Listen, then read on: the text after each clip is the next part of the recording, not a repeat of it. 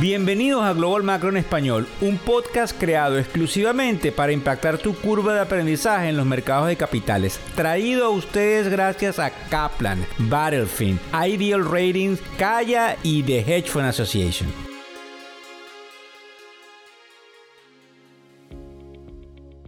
Lunes primero de mayo del año 2023, se nos fue el mes de abril, se nos fue eh, bien rápido. Eh, por cierto, cumpleaños, cumpleaños el día 27. Eh, por ahí muchos me felicitaron y bueno, los que quieren felicitarme tarde, yo los acepto. ¿ves? 52 años, pasa el tiempo. Yo soy miembro del equipo de factores económicos que está integrado por varias personas. Eh, bueno, estamos muy contentos de que muchos somos venezolanos y eso es bien importante porque muestra un poco las ganas que hemos tenido siempre de entregarle algo de vuelta a la comunidad. En el podcast de hoy les tengo algunos rumores, por eso quiero que se queden y los escuchen porque es bien importante.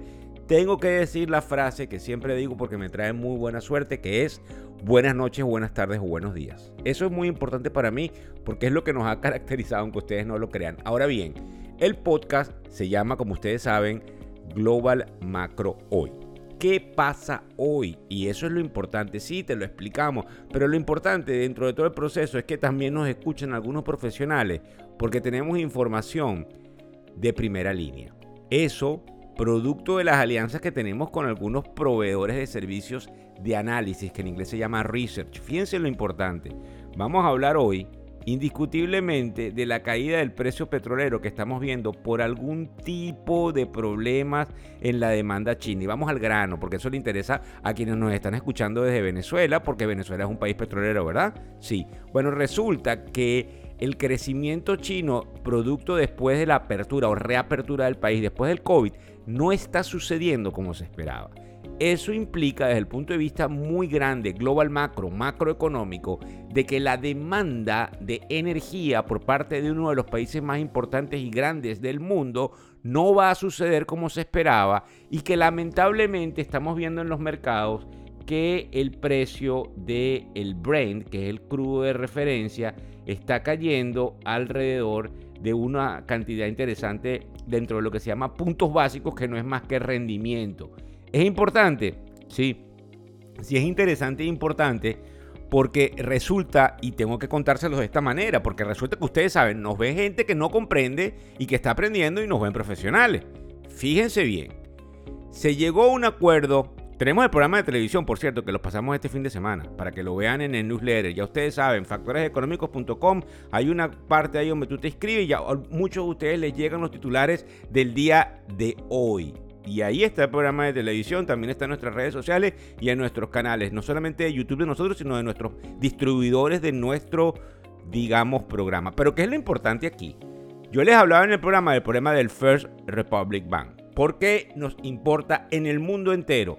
Porque resulta que el gobierno americano llega a un acuerdo con los apóstoles, que es como llamamos a los bancos, y el banco más importante del mundo, le guste o no le guste a quien sea, es JP Morgan. JP Morgan. El presidente de JP Morgan asume el First Republic Bank. ¿Por qué es importante ese banco si tú no tienes dinero allí? Porque era uno de los bancos más grandes de los Estados Unidos, aunque tú y yo nunca le pusimos ningún tipo de dinero, ni sacamos ninguna tarjeta de crédito, ni le pasamos siquiera a alguna sucursal que nos recordemos, porque algunos sí vieron las sucursales. ¿Qué es lo interesante y lo importante aquí?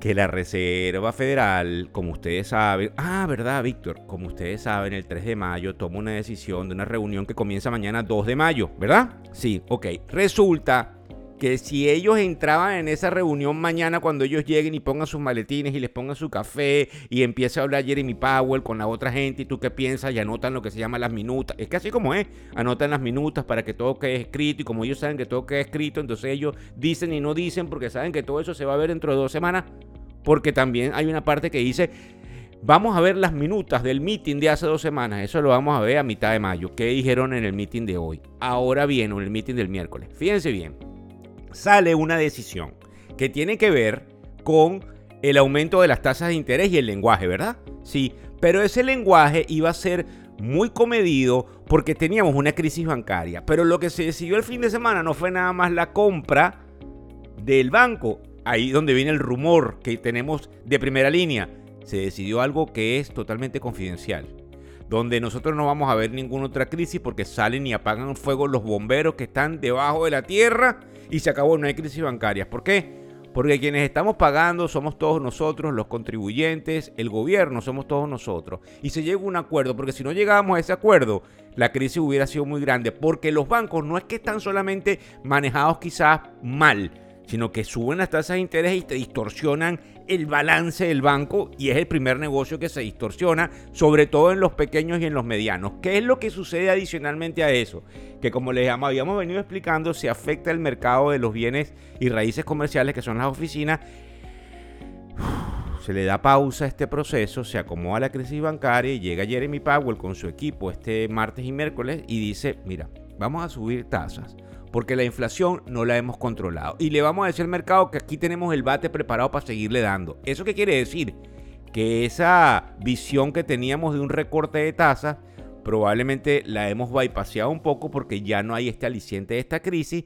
Van a probablemente tratar de ayudar a los bancos que tienen problemas de manera silente y en otro orden de ideas nosotros tenemos que entender de que la economía entra en una turbulencia enorme porque independientemente de esto, lo que la Reserva Federal quiere ahora es definitivamente afectar el mercado laboral. Les hablé entonces de China y el petróleo para mis amigos que les gusta el petróleo, que por lo general somos los venezolanos. Les hablo de la solidez que momentáneamente agarra el sistema bancario americano, que permeabiliza en el sistema bancario internacional y que nos quita un problema de encima porque obviamente hay prebendas que se le entregan a los apóstoles bancarios, que son quienes manejan los bancos más grandes de los Estados Unidos. En tercer lugar, ¿y ahora por dónde vienen los tiros?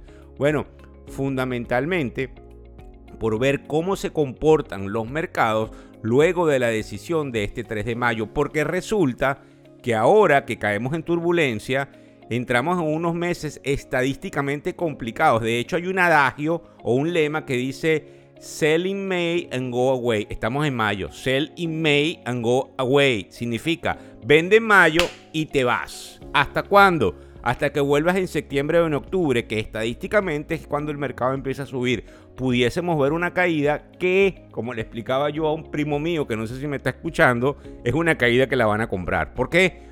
Porque independientemente de lo que también les hablé el programa de, de televisión donde hay una restricción de la liquidez, hay algunos que tienen liquidez y que indudablemente están esperando cierta caída importante. Por cierto, los mercados se van a mover abruptamente porque hay una cantidad de pérdidas que según supimos en el día de hoy, lo pueden leer en el, en el newsletter del día de hoy, tenemos donde los fondos de cobertura según un artículo del Financial Times, han perdido alrededor de 18 mil millones de dólares en pérdidas no realizadas aún por posiciones en corto. Señora, usted que no me entiende mucho, pero que me escucha y sabe que estamos tratando de darle la mejor información a su nieto o a su hijo o a su hija o a su nieta. Sí, que es corto ellos vendieron lo que no tenían esperando recuperarlo más abajo. El mercado subió, siguen manteniendo la posición, pero lo que ellos vendieron ahora es más caro y lo tienen que devolver. ¿Qué quiere decir eso? Que lo tienen que recomprar en el mercado, si sea más caro porque ellos pidieron prestado fue el título y tienen que devolver el título.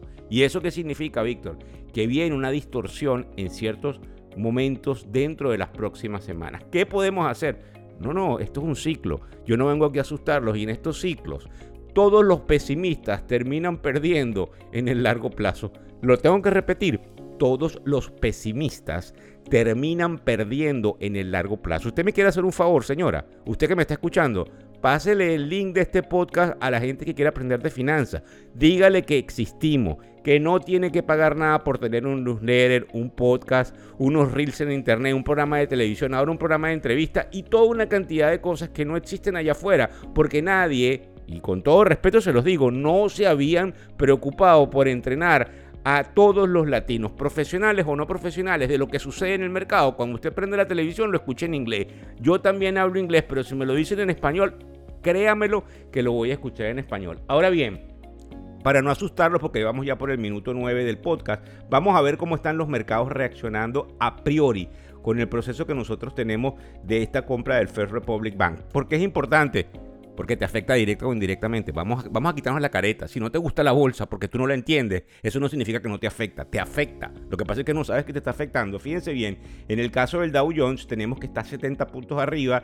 El índice más representativo, al igual que el índice de tecnología, que son el Standard Poor's 500 y el Nasdaq respectivamente, están en una línea recta. ¿Dónde está nuestro querido amigo el Bitcoin? Que me atreví en el programa de televisión a decirles que va hacia arriba y resulta que se está viniendo hacia abajo. Así funciona. Es como que si vamos a hacer quedar mal al Víctor Rodríguez. ¿Por qué? Porque el, Bitcoin no se mueve, se va hacia arriba. Pero tan pronto Víctor habla, el mercado, el Bitcoin cae 4%. Es que es absurdo, ¿verdad? No, es como funciona el mercado. Y fundamentalmente esa caída que ustedes están viendo del Bitcoin, alguien la está comprando y el Bitcoin probablemente sube. Pero lo cómico, lo interesante es, Víctor dice que el Bitcoin va a subir, el Bitcoin no se mueve nunca así, cae 4% hacia abajo. ¿Por qué cae 4% hacia abajo? Porque la crisis bancaria, que según explicó Víctor, le estaba dando pie a que el Bitcoin se fuera hacia arriba, fue solucionada. Sí, exactamente. ¿Y Víctor lo sabía?